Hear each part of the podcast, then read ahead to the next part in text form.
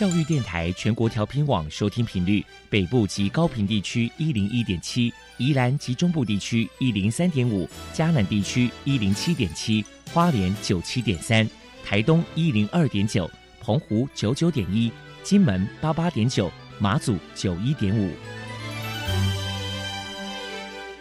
爱是包容，爱是牺牲，爱是分享，爱是服务。因为爱，特殊教育充满了无限的可能。关怀身心障碍同学的未来，用心倾听资赋优异子女的心声。欢迎老师、家长、同学们，大家一起加入特别的爱这个大家庭。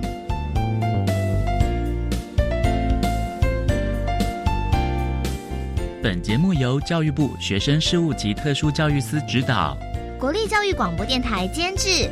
欢迎收听。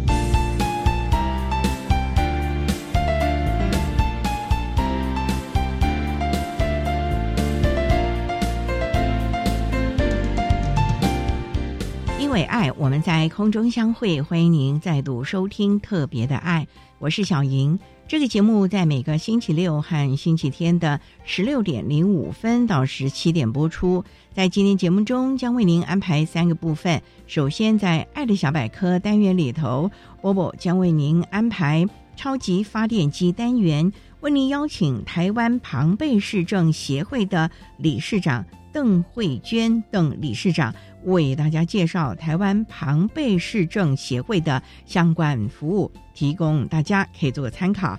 另外，今天的主题专访为您安排的是《爱的随身听》，为您邀请获得一百一十年台北市优良特殊教育人员荣耀的台北市立天母国中普通班的洪玉华老师，为大家分享提供全方位的安全学习环境，谈国中教育阶段身体病弱学生融合教学的策略以及班级经营技巧，提供大家可以做参考。节目最后为您安排的是《爱的加油站》，为您邀请国立海洋大学资源教室的辅导老师黄玉玲黄老师为大家加油打气喽！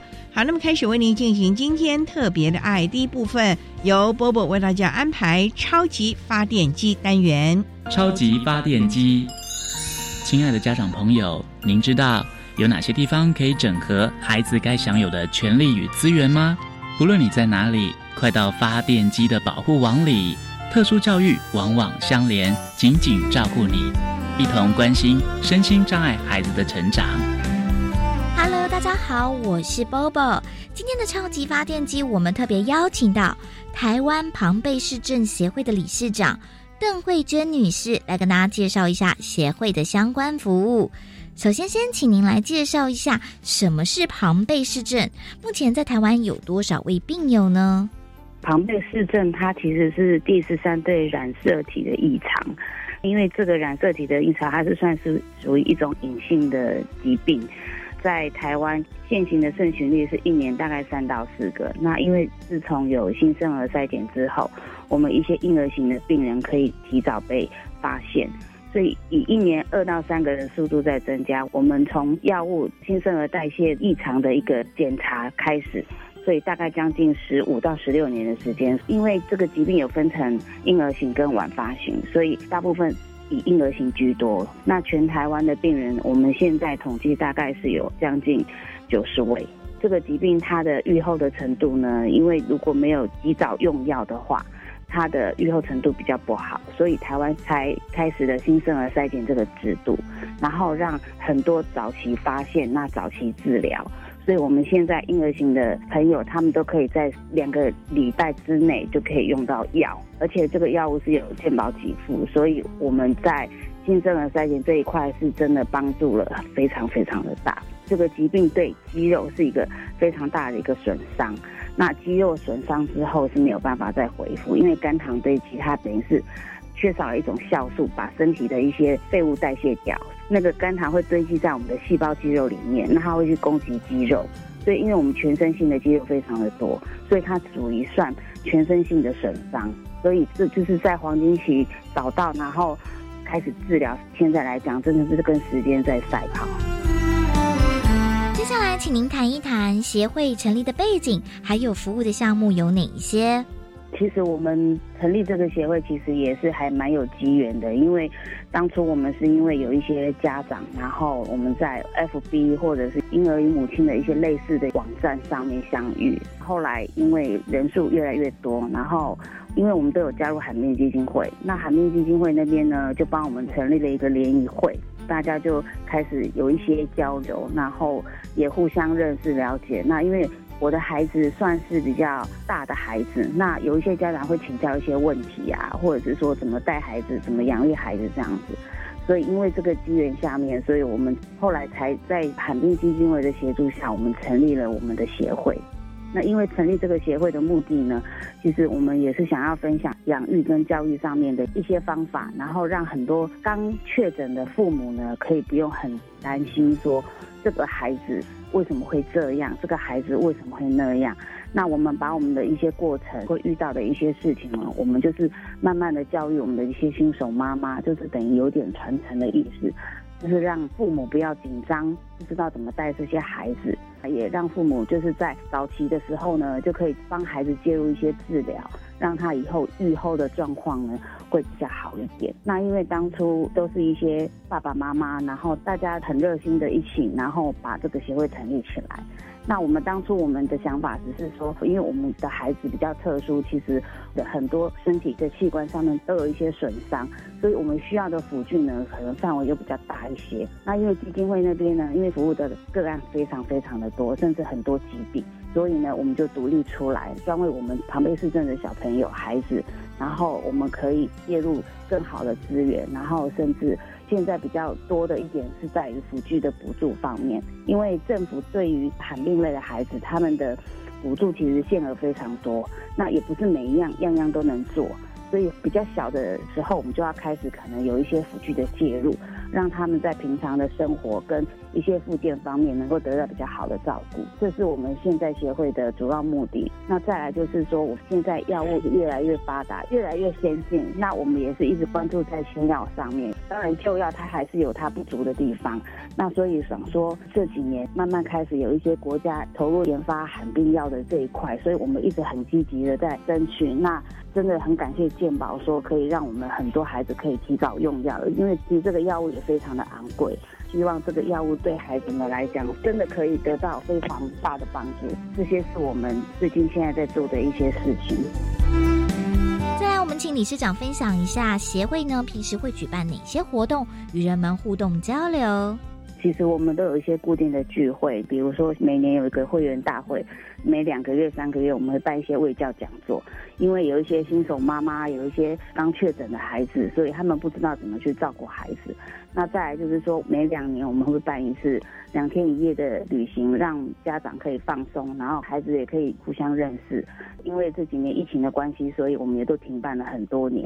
那所以今年呢，开春之后呢，我们也是慢慢在规划，希望能够在八九月、十月的时候有机会再可以办两天一夜的旅行。因为我知道有些父母把孩子带出去，其实有时候会觉得非常的困难。希望能够透过协会的方式呢，提供场地跟费用由协会来负担。那这几年我们也是陆陆续续安排一些医师的讲座，因为我们的孩子全身性的问题其实还蛮多的，所以我们都会请专业的医师，然后喂教，告诉父母怎么照顾孩子，然后适时的加入一些辅具这样子。接下来我们请理事长介绍一下协会呢，接下来有哪些新的计划？因为疫情的关系，我们一直都在调整啊。去年的关系，所以我们也停办了一些活动，还有一些卫教的机会。那我们希望每三个月一次卫教课程，然后还有就是给家长们呢比较薪资、比较教育上面的，还有辅具上面的一些协助这样子。因为我们的孩子的年龄层都蛮广的，每个时间需求的都不太一样，所以我们会开一些座谈会，然后让。父母或是孩子都参与，还有就是说一些上学的孩子他们遇到的困境，然后需要协会协助，或是需要怎么去改善，就是我们每年例行都会开的一些活动。今年度可能疫情的关系，所以还没有接到一些厂商邀约，就是我们会跟他合作，义卖一些款项，那可以资助我们孩子辅具上面的一些补助这样子。啊，因为我们的孩子他们都有一些足部的问题，所以我们都需要特殊鞋子、鞋垫的帮助。那这是我们每年固定都会把捐款的收入都去做辅具补助上面的用途。那是希望是说疫情可以赶快过去，那让大家也可以就是说走出户外，然后多运动，然后让身体更好。教一下邓理事长，如果说家里面有庞贝氏症的孩子，身为家长在教养上或者是照顾上，到底该注意哪些事情呢？其实我们的孩子他们的智商都是正常的，可能就是说在一些行动上面，然后比较缺乏就是一些轻量的运动。那有些孩子呢，他其实经过药物的治疗之后，他还是可以跑回，还是可以跳。所以有一些在学的学生，他们有被老师或者是同学有一些异样的眼光看待这样子。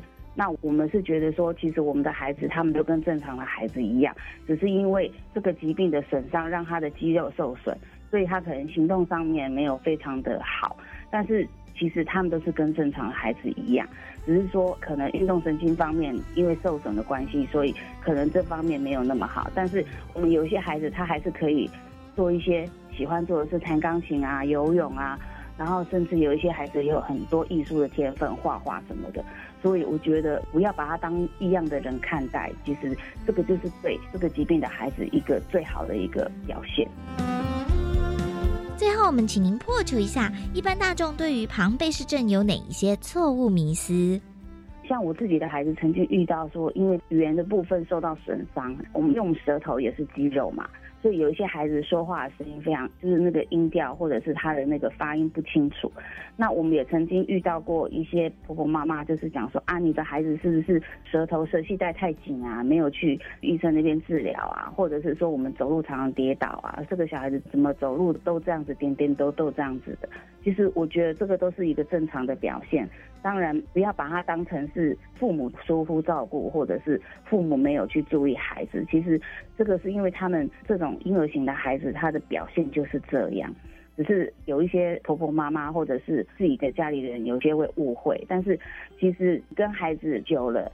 其实你都已经习惯他的音调，然后习惯他说话的声音，其实都可以知道说他在说什么。因为这样子，有时候孩子会被外界误解，反而会变得更内向，更不太愿意把话说清楚。所以我觉得这个是一个我们所有的共通的点。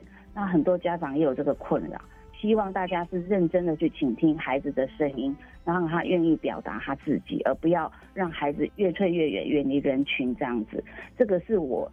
一路走来，常常遇到的事情，那我也是呼吁大众说，我们认真用心去听他们的语言，然后去了解他，然后去包容他们。非常谢谢台湾庞贝市政协会的理事长邓慧娟女士接受我们的访问。现在我们就把节目现场交还给主持人小莹。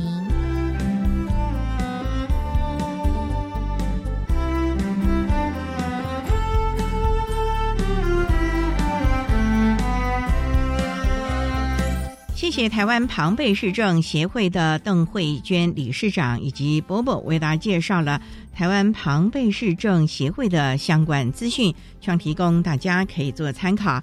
您现在所收听的节目是国立教育广播电台特别的爱，这个节目在每个星期六和星期天的十六点零五分到十七点播出。接下来为您进行今天的主题专访，今天的主题专访为您安排的是《爱的随身听》。为您邀请获得一百一十年台北市优良特殊教育人员荣耀的台北市立天母国中普通班的老师洪玉华洪老师，为大家分享提供全方位的安全学习环境，谈国中教育阶段身体病弱学生融合教学的策略以及班级经营的技巧，希望提供家长、老师。还有同学们可以做个参考喽。好，那么开始为您进行今天特别爱的主题专访，《爱的随身听》。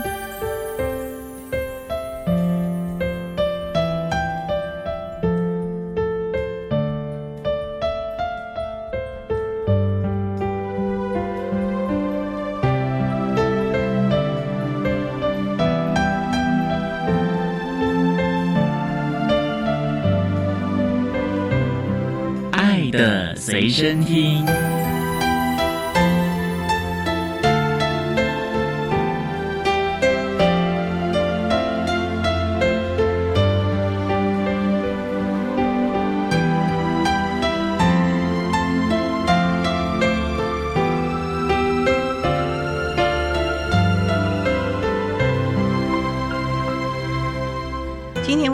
邀请获得一百一十年台北市优良特殊教育人员荣耀的台北市立天母国中普通班的老师洪玉华洪老师，老师您好。主持人好，各位听众大家好。今天特别邀请老师为大家分享提供全方位的安全学习环境，谈国中教育阶段身体病弱学生融合教学策略以及班级经营技巧的经验。首先啊，请教洪老师，天母国中就在我们的台北天母喽。是那条路好像人文荟萃，好多的学校在那里。是的，天母国中大概成立多久了呢？它成立于民国八十年，所以到现在大概二十年的时间，所以算是一个还蛮年轻的学校了。是，那学校大概有多少学生啊？今年度的学生有一千四百三十个，那不算多了嘛？对，大概算中型的学校。那我们声音站学生大概有多少呢？今年度确认生有三十五名，疑似生有三十三名，所以总共六十八名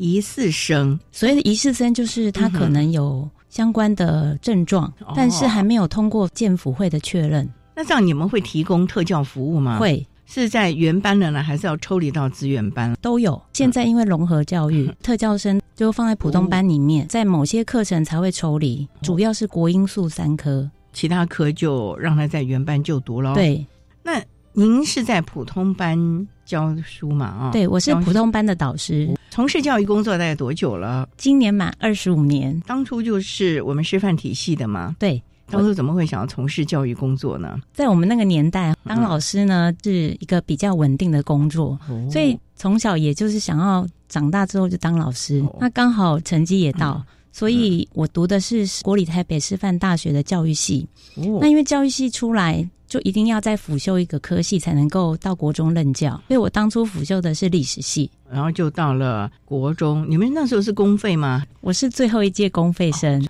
那老师中途没有想离开教学的工作吗？没有哎、欸，一直坚持。对，我们都知道您都是在普通班教学嘛，嗯，那你教过什么样的身心障碍的学生呢？以我的教学经验来讲，在之前担任行政工作的时候，嗯、有一年是辅导组长兼特教组长，所以就对特教的业务呢有了比较初步的认识。在那一年当中，我们学校的小孩有唐氏症，也有智障类的，其实不多。今年手头上刚毕业的这个班呢，有五个特教生。五个不同的类型，所以算是一次接触到比较多的特教生。特教生的比例没有平均分配到各班嘛？你的班怎么一下子就五位了呢？其实也不是一开始就五位。嗯那我们学校的做法是因为排课上的考量，因为小孩子会有抽离的需求嘛，哦、对，所以他们会觉得如果平均分在各班。嗯在操作上会有困难，哦、所以他会有群组排课的情况。那我的班一开始是三个，可是开学没多久，嗯、我就观察到班上有一个小孩看起来就像自闭症的小孩，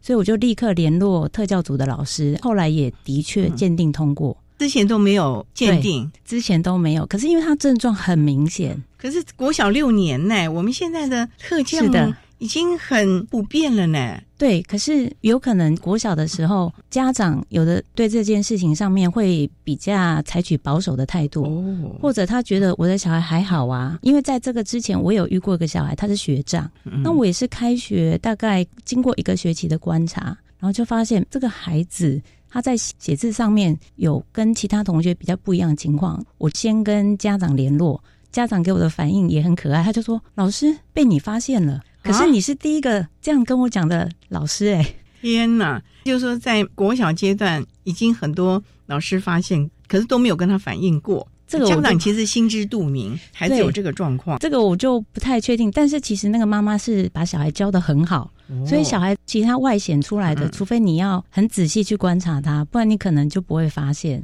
可见他们回家之后要奋战多久啊！嗯、稍待啊，再请获得一百一十年台北市优良特殊教育人员荣耀的台北市立天母国中普通班的洪玉华老师，再为大家分享国中教育阶段身体病弱学生融合教学策略以及班级经营技巧的经验分享喽。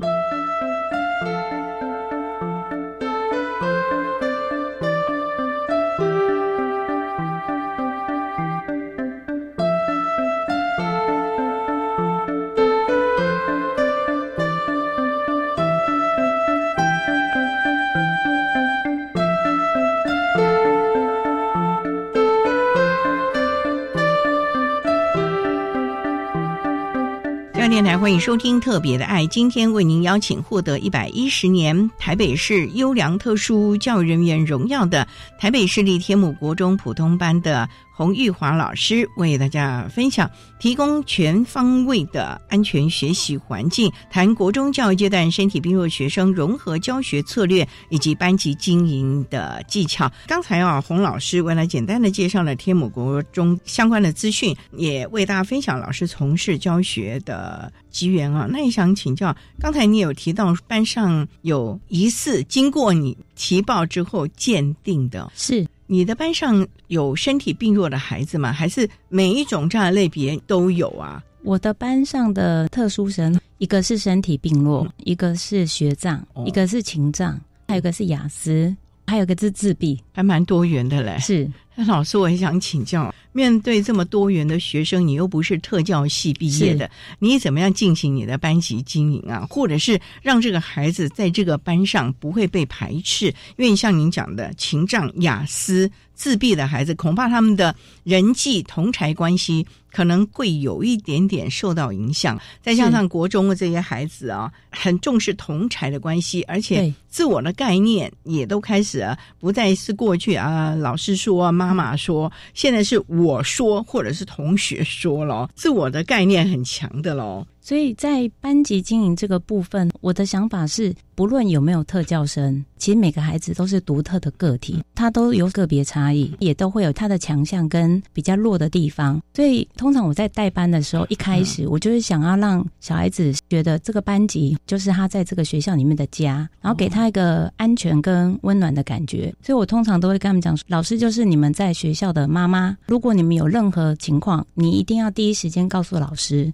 让老师才能。能及时的协助跟帮助你。再来就是，我会故意说，老师最讨厌的事就是有同学欺负别人或者乱开玩笑。他其实也没恶意，他就是乱开玩笑，就是好玩，他觉得好玩，自以为幽默。是讲到后来就会两个人翻脸，那翻脸你们就得处理。所以有时候话先说在前头，这个情况就会少一点，但是还是会发生。我还是会哦，当然还是会，因为国中生嘛。那发生之后呢，我们就可以把我之前讲的话拿出来，老师是不是有说过？那所以现在怎么办？我们就要去处理它。那其实你就是把这个原则先讲清楚，之后再处理，小孩子都比较能够接受。有言在先了，对，班规也在这个地方了。那你自己是故意犯的话，那就对不起了，要班规。否则的话，其他同学也会有样学样了。如果不处理，同学也会受到了伤害。是我就会跟他们说，其实这是最重要的，因为有的时候我们常常言语上不小心的一句话，会造成人家心理上的受伤。对，我说心理上的受伤看不到，可是他有可能会造成一辈子。其实小孩子也都会听进去，所以第一个就是我会先跟他们从这个地方讲，再就是。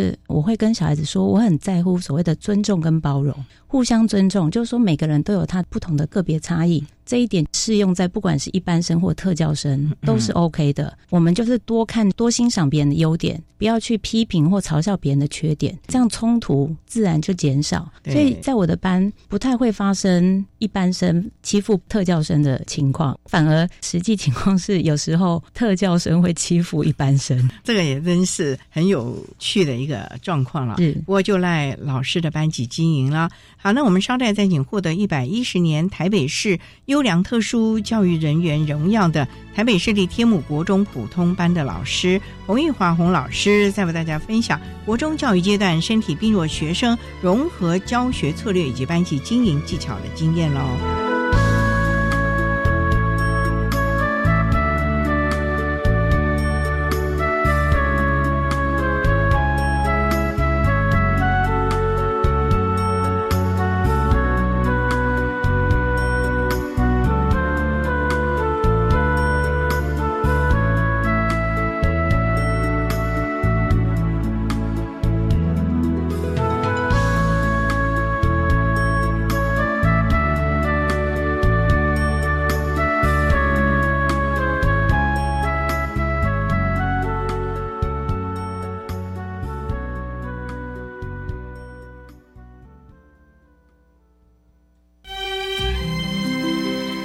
大家好，我是《爱的加油站》节目主持人秦梦群。这个节目致力于提供社会大众正确的家庭教育沟通模式以及性别平等等观念。我们希望大家能够拥有健康圆满的家庭生活。想要了解更多内容呢？欢迎每周六上午八点到九点准时收听。爱的加油站。我想申请奖助学金，帮忙度过难关，不知道有什么可以申请。教育部有提供低收入户学生助学金、急难慰问金，辅导高关怀学生，培训具特殊专长弱势学生及攻读服务等及时协助的资源。要去哪里查询申请办法呢？可以上教育部全球资讯网便民服务学产基金资源区奖助学金专区，或洽就读学校。以上广告是由教育部提供。工商服务业的朋友，大家好。六月一号到七月三十一号，请支持一百一十年工业及服务业普查。普查员会佩戴普查员证，提供至受查单位函，您的资料绝对保密，请安心接受访问。五月十八号到六月底前，也欢迎自行上网填报哦。工商普查到底来，台湾经济亮起来。以上广告由行政院主计总处提供。管那么的税，罗嘎西木啊！大家好，我们是欧开合唱团。您现在收听的是教育电台。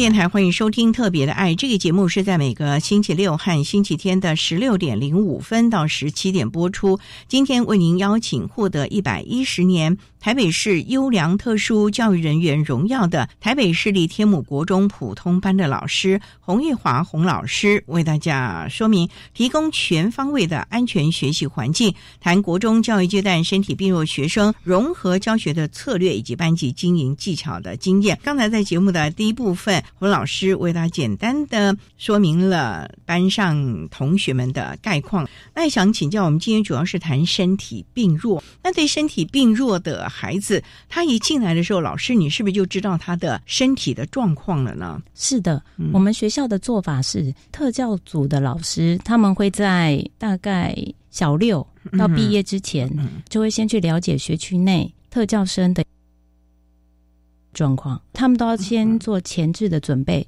等到他们小六毕业要进入国中，那我们会进行编班。当编班完成之后，我就会知道我的班上有没有特教生。然后八月的时候，特教组的老师就会先召开导师会议，就所有的导师嘛，有特教生的导师就会被找去开会，就会知道我班上大概有几个特教生，然后他的状况大概是怎样。我想请教老师哦，当你得知啊班上有特教生，而且我看您的经历，你大概是每年都有，因为教的太好了，班级经营太好了，所以教务处啊辅导。是都会把你列为优先的老师，那这样你会不会觉得心里有压力了呢？会觉得说为什么别人就没有，你起码要轮轮让我休息一年呐？不会啦，其实我们都是公开抽签，我都会这样想啦。那就是我跟这一群小孩有缘分，既然到了我的手上，那我们就是努力把他们教好，这才是我们教育的宗旨。通常像这些孩子开了导师会议，尤其如果是身体病弱，要了解他的状况吧。是，例如说有没有什么紧急状况，或者是平常上课时候要注意他什么啊？是，例如说可能他是玻璃娃娃啦，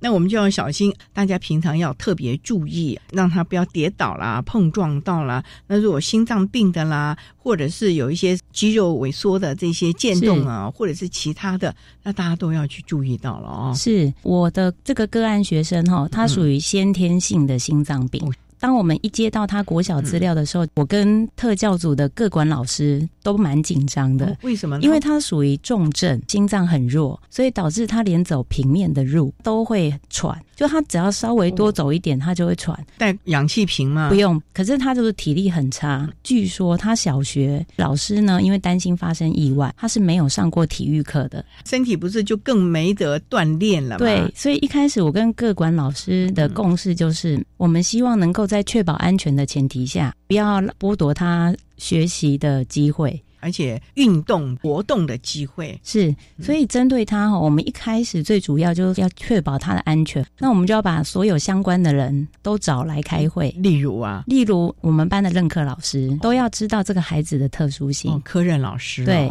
然后再来就是会进行入班宣导，要让班上的同学大概知道，就小孩子不用知道很详细的情况。但是小孩子要知道，班上有一个同学的身体可能比较弱，如果发现他嘴唇发紫，他只要氧气没办法打上来的时候。他就会整个人脸色惨白，嘴唇发紫，连手指头都会发紫。这个时候，小孩子第一时间应该怎么处理？通常是叫他先蹲下，蹲下，然后休息一下就会好。那如果真的情况看起来不太妙，他们就要立刻分头通知健康中心、学务处还有导师，要么就是我们把他送到健康中心，啊，要么就是护理师赶到现场，都会先测他的血氧，看他的血氧浓度够不够。那如果护理师判断不行，我们就要叫救护车。那这样来得及吗？其实这三年还。好，还好。这三年哈，他只有昏倒一次，而且这昏倒一次就是他没吃早饭。主持人好厉害，应该他其实好几次因为没吃早餐，然后就会嘴唇发紫，但是休息一下就好。他那一次昏倒是因为呢，七上刚开学，他终于上到体育课，他太兴奋了。老师对他进行个别化教学的时候，他只是来回多捡了几次球就昏倒了。他的体力真的很不好，真的是很对，所以那一次把大家都吓坏了。之后我们跟他说：“你自己要很清楚自己的身体状况，当你发现不行，你就要立刻蹲下来休息。”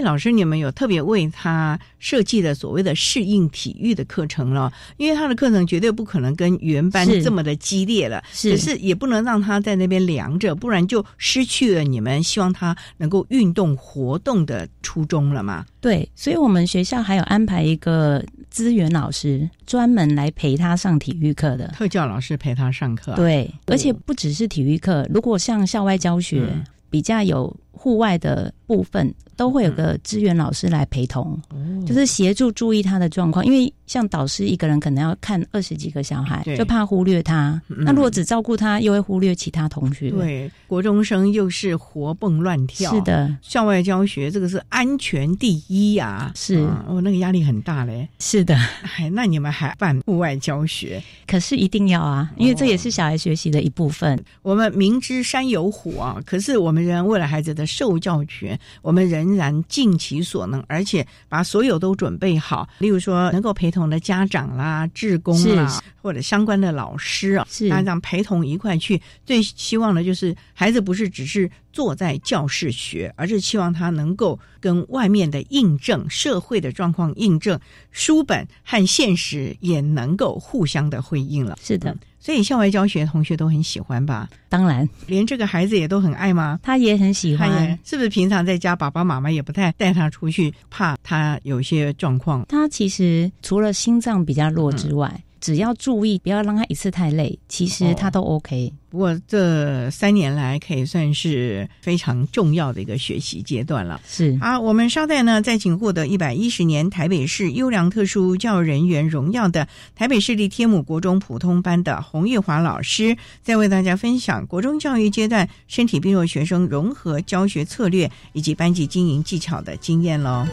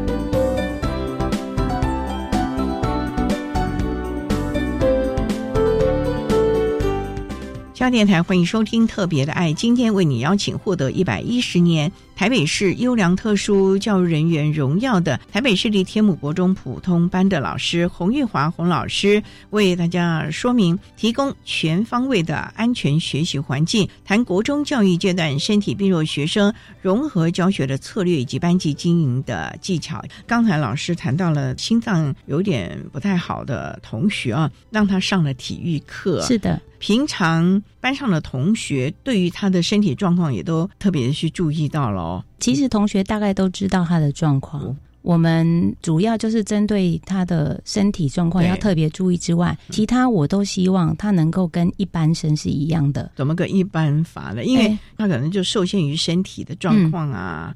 例如说回家作业，他有没有力量写完呐？他 OK 的，他除了体能比较差之外，当初我们考虑的就是除了体育课让他上，但是有一个老师特别陪着他，照顾他的安全。那静态课程方面没有太大问题，就是坐着上课。可是我们担心他会不小心睡着，就是体力差，然后就睡着了。睡着了，万一怎么样也不知道。对，所以我都会同学要时不时摇摇他。是，对，所以我们也观察了一段时间。我会跟旁边同学说，如果他睡着了，试着把他叫醒，因为我们要确认他是昏倒了还是真的睡着。真的睡着，同学压力不是很大吗？还好，我们都会定期换座位，同学也都知道他的情况。可是经过一段时间观察之后，发现他其实不是体力的问题，有的时候是他习惯的问题。习惯就是他可能前一天晚上太晚睡。这个问题还好，再就是说，他可能在课堂转换之间，有时候我们会去上外堂课，例如像音乐啊、示意课、美术课，会到别的教室上课，那就得移动嘛，有一段距离了。对，刚开始也是担心他会不会连走也没有办法，所以我们就会跟他说：“你可以慢慢走。”邓课老师也知道他可能会晚进教室，这个都 OK。可是音乐课要唱哎，唱歌其实也要也要这个活量哎，老师。可以可以，他这个也 OK，这个也 OK 啊，是。在工作分配方面，我也会考虑到他的情况。他的清洁工作要做吗？要。哇，老师你还蛮严格的。可是就像你讲的，让他要跟一般同学一样，所以这个让他觉得说我没有特权。对啊，也让同学觉得老师是很公平的。对，所以比较有时间压力的工作，我就没有排他。例如值日生，还有台餐的工作，国中要台餐嘛，而且那很重，那我们就会担心他如果台重的走那么长的距离，他会没办法。对这两项工作我就没排。那你排他什么？我们班人数这样分配下去之后，刚刚好有基数，所以他没有排就很顺其自然。然后打扫工作呢，我就排他擦窗户。擦窗户我的考虑点是，第一个他比较不费力，第二个就是如果他真的身体不舒服，请假比较不会影响到班上跟同学。国中生嘛，就比较不会有觉得说不公平的情况哦。因为玻璃擦不脏，好像还好。因为尤其我们现在教室好像都有的是双层，甚至有走廊，两边都有走廊，所以其实没什么风吹日晒了。是还蛮好，还蛮干净的。擦好之后，其实很好维护，可以维持蛮久的。是的，不像扫地啊、倒垃圾，这一天没做，马上就，例如说这个黑板啊，一堂课没擦。那也不行啊！是啊，嗯，所以都有安排工作。我还有安排他当辅导股长。辅导股长对，要做什么？其实很简单，就是上课之前去找辅导老师，帮他拿个东西。这样的安排其实是想要让他跟辅导老师有接触。辅导老师就可以借机跟他聊聊天，然后关心他一下。他很喜欢跟老师聊天，不错。国中生啊，其实蛮怕跟老师聊天讲话的。那能闪则闪，他很喜欢，那还不错，个性还蛮开朗的喽。是的，当他情绪稳定的时候，还有情绪稳定不稳定哦？对，是因为身体不舒服，所以情绪不稳吗？有一部分是这样。像我们啊，体重过重，爬个楼梯啊，喘不过气来啊，这个时候你如果来问我什么事情，我会没有好声调给你，因为我都喘不过气来了，你还来烦我。是啊，所以身体不舒服的孩子，我觉得啦，他心理上的问题。心理上的需求反而要特别注意哦，因为他会觉得啊，我的身体这个样子，人生就像我们自己有时候感冒那几天啊，食不下咽、头昏眼花，会觉得人生好苦哦。对吃也吃不了，然后每天就这样疲倦的都没办法，可是还得撑着来上班，食不知味，吃一吃的没胃口，就奄奄一息 那种感觉。老师，我们都有重感冒过，如果又烧瞎的话，像老师还得拼着要上课，对那那种感觉真的，所以是蛮能够理解他们的。嗯可是又觉得说，那如果因为他身体不舒服、身体病弱，就什么都不要求他，那也觉得那也不好很可惜。对，他就失去了很多学习的机会。对其实他还是有可以做的事，那例如他可以做哪一些嘞？静态方面的事情他都可以。班级的跟老师聊天呢、嗯他会跟同学聊天吗？会哦，那还不错啊。他会到处跟别人聊天，到处，意思就不是你们班的了。是连我们去校外教学，他都可以跟路边的阿贝 聊得很开心。他表示这个孩子他蛮健谈的，还蛮健谈的，而且还蛮有话题谈的、哦。是的，否则你看看阿贝也可以聊，是老师可以聊，跟同学可以聊，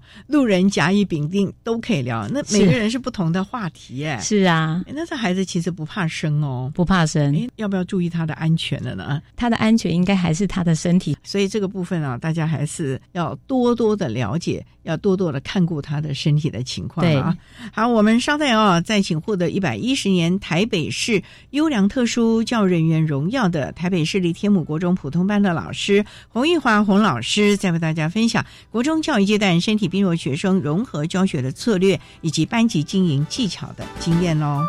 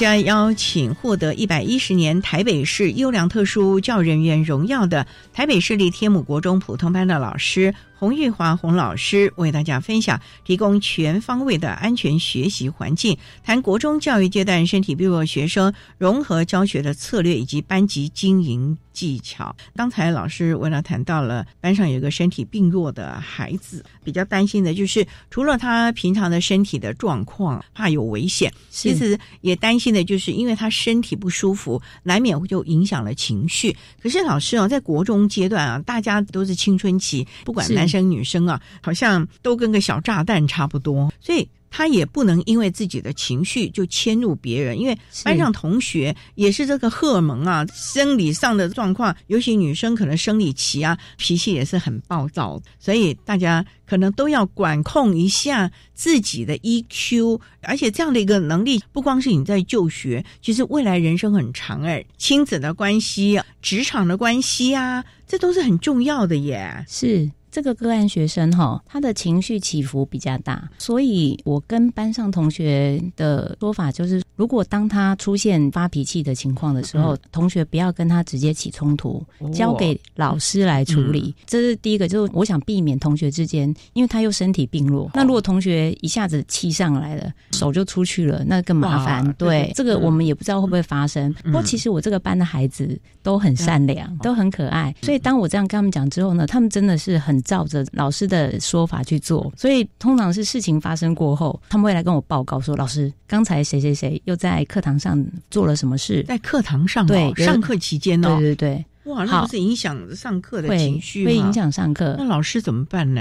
任课老师通常也是先冷处理，不然课可能没办法进行下去。事后就是我跟各管老师都会再找他来谈，那有的时候要花蛮多时间的，就是要等他情绪过后，那个情绪要很久吗？有的时候要一天。一天哦，对，他到底受了什么委屈啊？是起床气吗？其实这个年纪小孩有的时候就是某个点过不去，然后他自己会纠结那个点，甚至他有的时候会出现他认为别人有讲这句话，可是其实后来我三方求证，问了任课老师，问了旁边的同学，大家都会说没有啊。这时候你就会开始怀疑说，那到底有没有？可是他很坚持有。啊，所以我们就要再把我们问过其他人的情况之后呢，再来跟他谈，这时候他才能够慢慢的接受。也真是难为了同学们。那家长这一块呢？班上有这么一个学生，一般普通的孩子，他们的家长也会担心自己的孩子跟这个孩子，如果万一怎么冲突啦，或者怎么样了，这个孩子的家长呢，有没有办法配合班级的策略呢？可以哦，其实个案学生的家长哈配合度也蛮高的，哦就是当小孩子发生状况，就个案发生状况，我们都会跟家长联系，家长也都会要求他。那要求他，有时候他就不服气啊，他就说你们哦都没有听我的，就听老师一面之词，这不是很多小孩都这样的吗？对，嗯，因为家长跟老师之间的互信关系是蛮够的，嗯所以在这一点是还好。互信关系。对所以老师你怎么来经营这个亲师关系？因为亲师关系啊，说实在蛮微妙的啊。嗯当然老师本身要有爱心、专业了，在教育现场上让孩子都能够平平安安、快乐、安全的学习。可是有的时候孩子之间没有问题，反而是家长之间呢、也是某个点过不去啊。是我个人的感想是，主要是同理心，因为其实每个孩子都是家长的宝，所以如果我们在跟家长沟通的时候，一开始就是先跟他讲嗯。指责小孩子的态度，说小孩不好，其实很多家长都没办法接受，所以我觉得是同理心，然后尽量不要用说教的方式，要让家长觉得说，我们就是要一起来帮助这个小孩，我不是要处罚你的小孩，犯错是难免，但我们的目标是解决这个问题，然后让小孩子更棒成长。未来遇到这样的一个问题，他知道怎么来处理是当下的情绪，或者是跟别人怎么互动了。这个是应该要在国中阶段，甚至于每个阶段都要学习的了。是因为人际之间很多相处的点，真的是要特别注意。哎，是的，班上同学也都还蛮支持的，家长也都蛮能配合你对对我们班家长都蛮支持跟配合的。哦，那全校其他老师呢？科任老师会不会也担心？还有您说了，护理师啊也得这个是时不时，包括可能学校的行政部门都要支注意援了，不是是光老师你在这里和科任老师单打独斗了，应该是整个团队大家一起，恐怕连校长都得时不时关心一下，因为像 IEP 啦等等的，都是一定要集思广益来讨论哦。是学校其他行政同仁，大家也都知道这个学生，因为我们学校校门口前有一条非常长的斜坡，就是你从公车站下车之后，要走到我们学校，要爬一个坡，对一般人来讲都会有点累。如果你要赶时间，会很喘，所以他有的时候身体状况不好的时候，他走到校门口，他就会蹲下来。他是自己通学的哦，对，他是自己通学，哦，家长没有送哦，没有想培养他独立自主的能力。哇，这个家长不错、哦，是不然很多就接送了，没有，他都自己来。表示说他不是娇生惯养的，是家长也要适度的锻炼他了。，对，那蹲在门口，大家都知道他的状况嘛，哦所以这个时候呢，可能组长就会协助看他的情况，问他要不要先去健康中心休息。所以有的时候他晚进教室，我大概就会知道他应该在健康中心，哦然后也会有人打电话通知我，因为通常小孩子只要七点半没到，我都会先等他们十分钟，七点四十我再看不到人，我就会打电话给家长。也是一个责任呢。其实是他们没有到，我会担心他们是不是发生什么意外或身体不舒服。。我觉得这个也是我们导师啊重责大任啊。我觉得是学生在哪里，通常导师就应该在哪，这是我的想法啦。所以他们只要没到，我就会第一时间打电话，先确认他是要请假还是已经出门但没到学校。老师当了这么多年的普通班的老师啊，班上有这么些的特教学生，虽然一直啊班级经营的很好，因为现在融合教育嘛，普通班的老师每年也都会或多或少的有一两位的特教学生在班上，能不能分享当普通班的老师最重要的一个心情是什么呢？我是觉得融合教育把特殊生放进普通班，那目的就是希望他们能够融入一般的团体生活当中。我个人的想法是，尽量不要给他们太多特殊的待遇，把他们当一般生看待。不过这当然前提是你要注意到他的个别状况，然后让他能够跟一般生正常的相处，不要过度紧张。该预防的、该准备的准备好就可以了。因为老师不是单打独斗的，后面一定是有相关的团队是的支持你的。重点是老师，你也要知道请求支援，要知道求助、求救了啊！对对，不要自己一个人闷头的头在在那边做了。是因为这个学生是大家一起帮助他，不是老师一个人的力量可以达成的啊！好，那我们今天啊，非常的谢谢获得一百一十年台北市优良特殊教育人员荣耀的台北市立天母国中普通班的老师洪玉华洪老师，为大家分享了国中教育阶段身体病弱学生融合教学的策略以及。班级经营技巧的经验，非常谢谢你，洪老师，谢谢大家。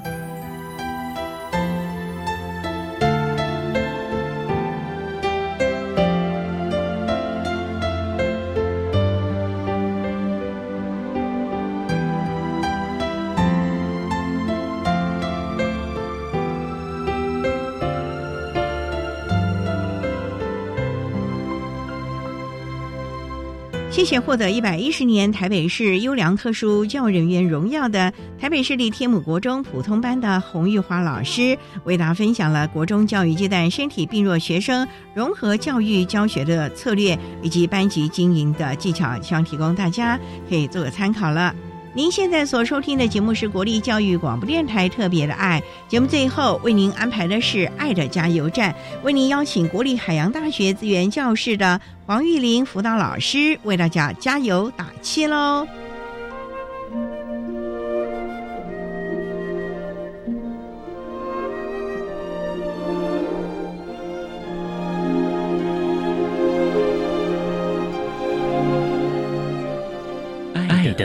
加油站。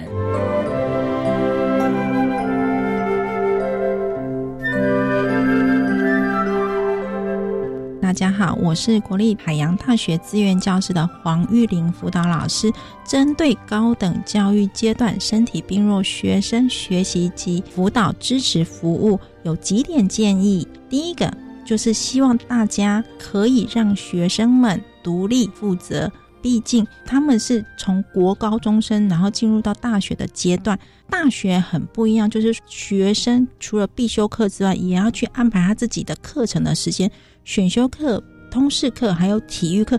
这个就是让他们尝试做选择跟负责，还有独立完成这件事情。另外，也鼓励他们，让他们有机会去看到其他可能的选择性。比如说，当我遇到问题、课业不懂的话，不是等人告诉我正确的答案是什么，而是告诉他学校有哪些资源可以让他们使用。资源都是开放的，只要学生有学习兴趣的心，都可以慢慢的尝试。另外，也鼓励他们，即使跌倒了，也让他们知道。自己是可以被失败的，自己是有失败的机会的，不用一百分。另外，也要对他们要有信心跟信念，他们一定是可以做到的。谢谢大家。